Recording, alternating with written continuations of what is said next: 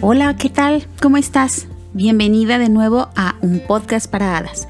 Este es ya nuestro episodio 6 y estamos juntas, como sabes, en esta aventura de autoconocimiento. Yo soy Pati Azúa y juntas vamos a hacer que tus alitas se desplieguen y te lleven muy, pero muy, muy alto.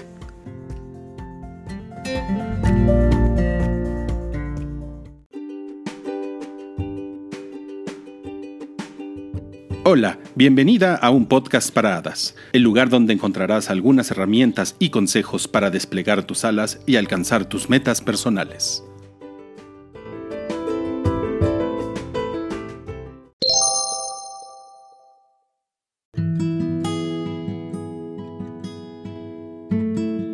Me da mucho gusto que estés aquí de nuevo en un podcast para hadas y quizá el título de este episodio se te haga un poco raro de hecho, quizá también es posible que pienses que no eres creativa o que fuiste creativa pero eso quedó atrás hace muchos años.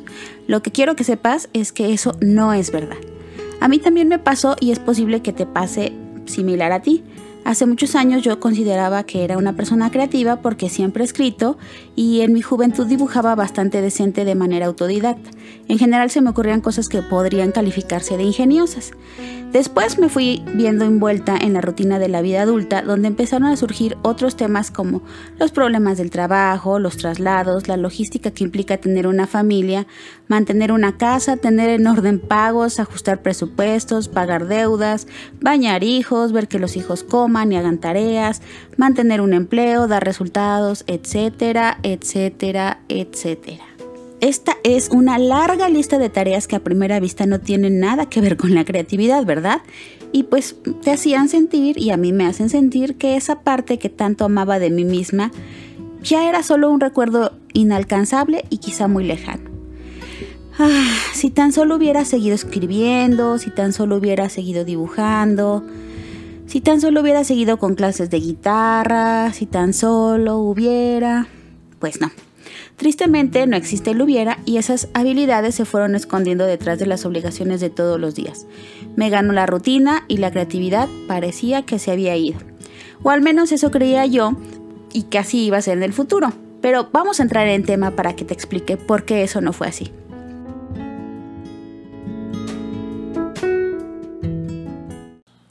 Tenemos un sueño que no logramos concretar. Yo tenía y aún tengo un cajón lleno de proyectos a la mitad, de escritura, dibujo, bordado y muchas otras cosas que yo suponía que jamás ya verían la luz. Estaba resignada a que la creatividad me había abandonado y que esto de la adultez no tenía nada que ver con mi lado creativo. Y como las cosas que no se usan, pues la creatividad también empezó a acumular polvo y telarañas. Y de repente empezamos a decidir que nuestra vida ya va a ser de cierta forma. No necesariamente tiene que ser una mala vida, a lo mejor es mucho mejor de como la habíamos imaginado en un inicio, pero ese sueño creativo se queda ahí guardado y se oxida. En mi caso, no fue hasta que llegó este momento de despertar al que la vida me arrastró y del que ya te he platicado, que me hizo darme cuenta que me había comprado muchas ideas sobre mí que no eran ciertas, sobre todo esa parte de la creatividad del pasado que no podía convivir con mi actual vida llena de trivialidades y responsabilidades. Y qué bueno que nos llegan estos momentos, porque cuando menos nos damos cuenta, podemos retomar sin problema todo lo que queríamos hacer antes y con mucho más fuerza y energía que cuando éramos más jóvenes y no sabíamos exactamente qué era lo que queríamos de la vida. Gracias a estos momentos tenemos la experiencia para poder discernir mejor. Seguro también has escuchado hablar de las famosas creencias limitantes. Estas creencias, que también se conocen como disonancias cognitivas, son todas esas ideas que nos formamos de nosotras mismas y de lo que nos rodea, incluyendo personas, cosas y situaciones, y que no tienen una base real. Es decir, que están construidas en mentiras. Entender qué son estas creencias limitantes nos ayudará a dar pasos en el camino a despertar a nuestra creatividad.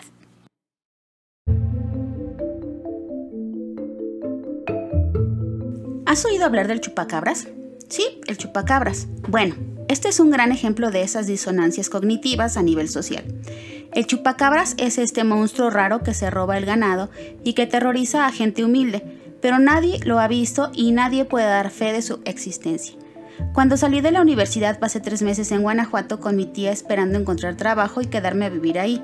Y aunque eso no pasó, recuerdo claramente que todos los días escuchábamos noticias en la televisión o en el radio de gente que se mudaba de sus pueblos con su ganado a cuestas para salvarlo del monstruo, o que invertía dinero que no tenía para levantar cercas y muros para evitar el acecho del malvado chupacabras. El chupacabras terminó siendo chupavacas, chupaniños y todo. Se lo comía todo, todo lo desangraba, pero nunca nadie pudo comprobar su existencia. Y aunque había mucha gente que aseguraba que había visto algo y tenían descripciones de una figura peluda que caminaba en dos patas, con colmillos, garras y ojos brillantes y aterradores, la realidad es que nadie lo pudo comprobar. Lo peor del caso es que ya estábamos casi tocando el siglo XXI y la tecnología era parte de nuestro día a día y aún así seguíamos creyendo en este mito. Y así como este es que nacen todos los mitos, incluso los que nos creemos de nosotras mismas. Un día vas con tu familia y alguien dice, mira, qué gordita está la niña, y de repente te sientes más pesada que un dinosaurio. Empiezas a caminar arrastrando los pies. Te ves en todos los espejos del doble de tu tamaño real. Te tocas el cuerpo al bañarte y descubres grasa donde no la hay y te etiquetas como soy una gorda. Otro día vas a hacer algo que es nuevo, de lo que no tienes mucho conocimiento y donde las posibilidades de fallar son altas y inevitablemente te equivocas. Alguien lo señala y tú te etiquetas. Soy una tonta, no sirvo para nada. Incluso haces una colección de frases hirientes que poco a poco se graban en tu subconsciente, como soy una inútil, tengo que depender de alguien inteligente que me diga cómo transitar en este camino, por gente como yo es que el mundo no progresa, soy una tonta y necesito instrucciones hasta en el shampoo. Además del horror del autoataque del que ya hemos hablado, empiezas a tener conductas que afirman estas creencias. Claro, así como hay quienes afirman que vieron al chupacabras, como dijimos hace rato, entonces ¿por qué tú misma no vas a encontrar evidencias de todo lo malo, entre comillas, que te dices de ti misma? De esta forma, el ciclo se hace infinito y te crees historias de monstruos que viven en ti y te olvidas de la verdad, que eres más que un simple chupacabras. Todo lo positivo que vive en ti está debajo de esa maraña de monstruosas cosas que te dices y de la rutina de los niños, de la casa, del trabajo y de lo demás. La naturaleza humana es mucho más rica que eso, ya lo platicamos cuando hablamos de la curiosidad. Creer que nacimos para levantarnos todos los días para ir a pagar cuentas, o para trabajar, o para depender de alguien para tomar cualquier decisión, es una práctica horrible que debemos abandonar. Ese es nuestro chupacabras, esperando atacar al ganado de nuestros valores y nuestros pensamientos. ¿Y qué tiene que ver la creatividad con todo esto? Bueno, lo creas o no, siempre ha sido creativa, solo que en formas diferentes que no son tan reconocidas. Así como te has creado tantas historias horribles sobre ti misma, puedes crear nuevas. Solo necesitas reenfocar hacia dónde vas a aplicar esa creatividad. Vamos a poner unos ejemplos de cómo la creatividad opera en tu día a día sin que te des cuenta. Imagínate un día de esos raros, o no tanto, en los que tienes que llevar al perro al veterinario, hacer pagos, ir a trabajar, hacer comida, ayudar con tareas, hablar con una amiga en desgracia, ayudar a alguien más. Quizás no te des cuenta, pero todos los mecanismos que utilizas para ir resolviendo estos problemas son los mismos que se utilizan en la creatividad artística o empresarial. La forma en que resolvemos estos conflictos normales o rutinarios es la misma dentro de nuestra mente que las que utiliza un artista para crear su obra. Tu mente va tomando pequeñas decisiones en el camino y esto es igual a cuando alguien decide poner un trazo en un lienzo o cambiar el camino de un personaje en un libro. A lo mejor decides llevar al perro al veterinario en el camino al trabajo y haces tus pagos a la hora de la comida. A lo mejor ordenas comida a domicilio o la compras en una fonda o haces una sencilla ensalada de atún. En la tarde revisas tareas y mientras lavas los platos le llamas a tu amiga. Claro, terminas muerta, pero todo el esfuerzo físico y mental que has hecho tiene sus frutos. Dicen por ahí que es mejor hecho que perfecto. Y eso es totalmente cierto. Todos los días haces miles de cosas que requieren toneladas de creatividad y no te das cuenta. Y eso que no estoy considerando todas esas historias que platicas de ti misma o que platicas de los demás, mientras haces todo lo que te pide el día que tengas que hacer. Que si la vecina cambió de coche, que cómo le hace, que cuánto gana, que cómo saca el marido, que no sé qué, que si la señora de la veterinaria tenía un suéter azul o rojo, que si tuvieras más tiempo estarías en la playa tomando margaritas en vez de estar comiendo ensalada de atún. Uf, agotador, pero ¿te das cuenta? tu mente no para en todo el día. Lo único que sucede es que no reconoces tu capacidad de solucionar problemas y todo el potencial que hay en tu maravillosa imaginación. Los especialistas en la muy mentada ley de atracción dicen que donde pones tu atención, pones tu manifestación. Así que si pones el poder de tu creatividad en resolver problemas o inventarte historias sobre ti misma, solo obtendrás más de lo mismo. La creatividad es una fuerte muy poderosa y se puede utilizar positiva o negativamente. Eso depende de ti y solo de ti. Lo que quieras hacer con ella está en tus manos. La creatividad es justo lo que te conecta con algo más grande que nosotros. La inspiración de la que procede es una manifestación de una existencia superior. La llames como la llames, Dios, universo, energía, prana o el nombre que más te guste. Eso es la creatividad. Esta capacidad de acomodar la información en tu cabeza y resolver los rompecabezas diarios son manifestaciones superiores, no son cosas al azar o rutinas que se te presentan. Y como todas, debes reconocer tu poder de crear, tu poder creativo para resolver esos pequeños asuntos del día a día. ¿Cuántas veces piensas que ya no tienes dinero para cumplir tus gastos y haces un par de movimientos y aún con un montón de estrés logras conseguir algo extra con lo que te pagan o llega a la quincena? ¿Te das cuenta de que toda la creatividad que implica hacer esos malabares, ¿no te gustaría que esos esfuerzos también se vieran reflejados en otros aspectos más positivos de tu vida? Así que, si donde pones tu atención está tu manifestación, en vez de hacerte ideas raras sobre ti y resolver solamente problemas, dale cabida a tu creatividad de manera mucho más positiva.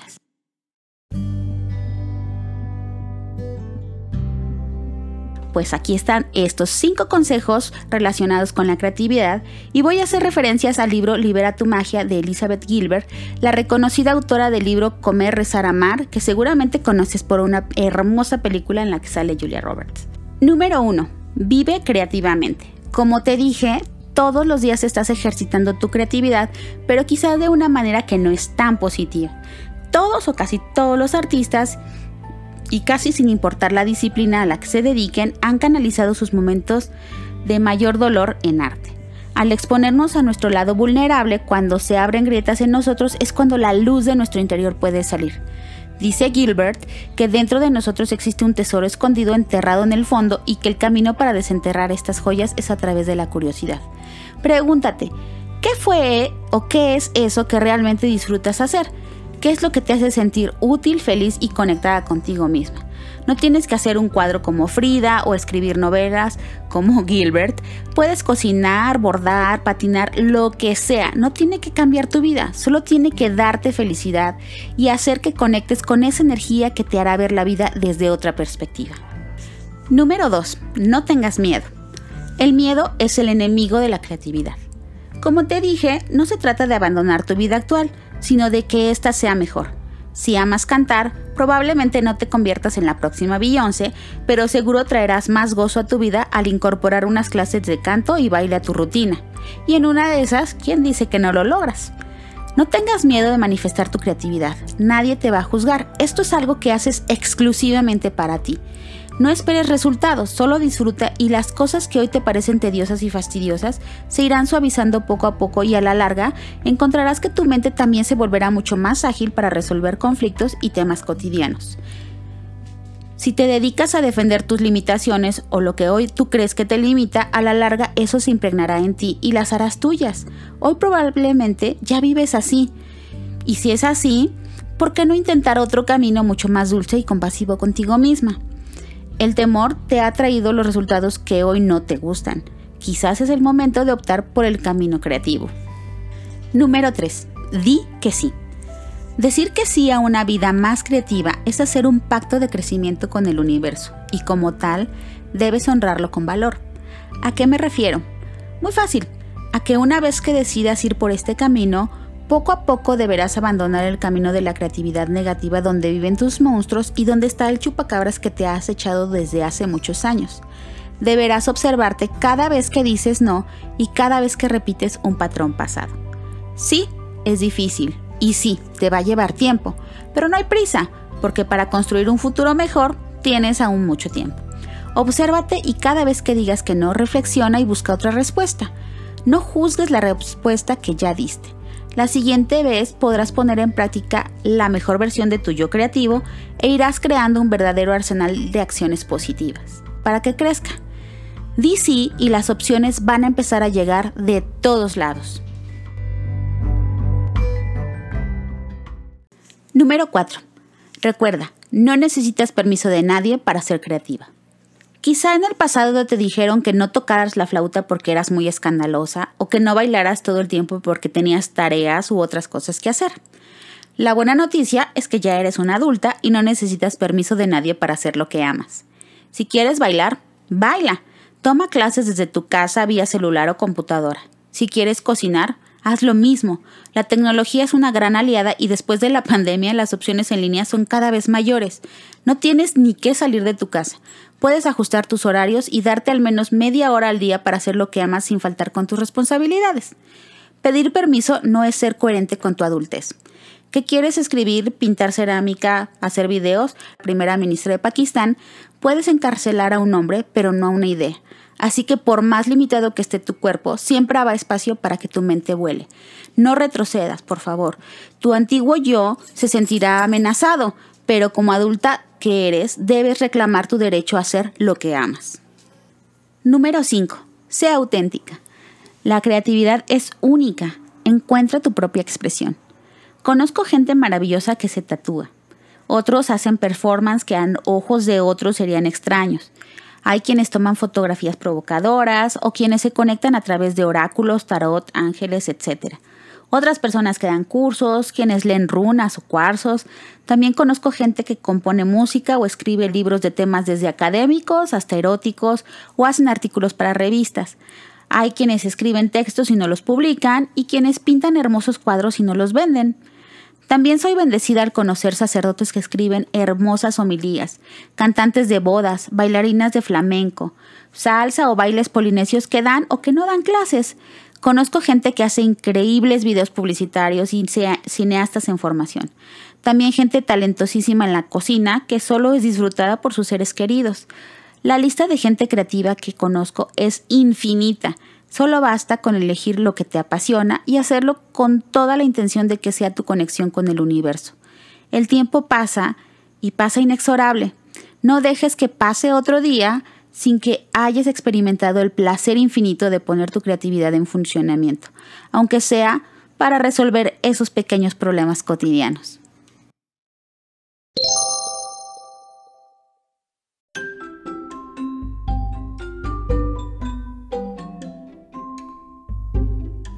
Muchas gracias por haber escuchado este episodio de un podcast para hadas.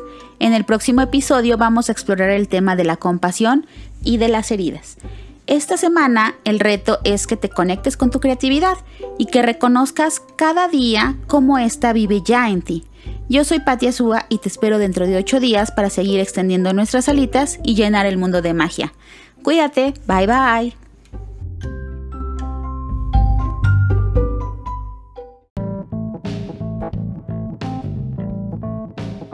Un podcast para hadas es una producción de Paiki para divorciadas. Disponible en Spotify y YouTube.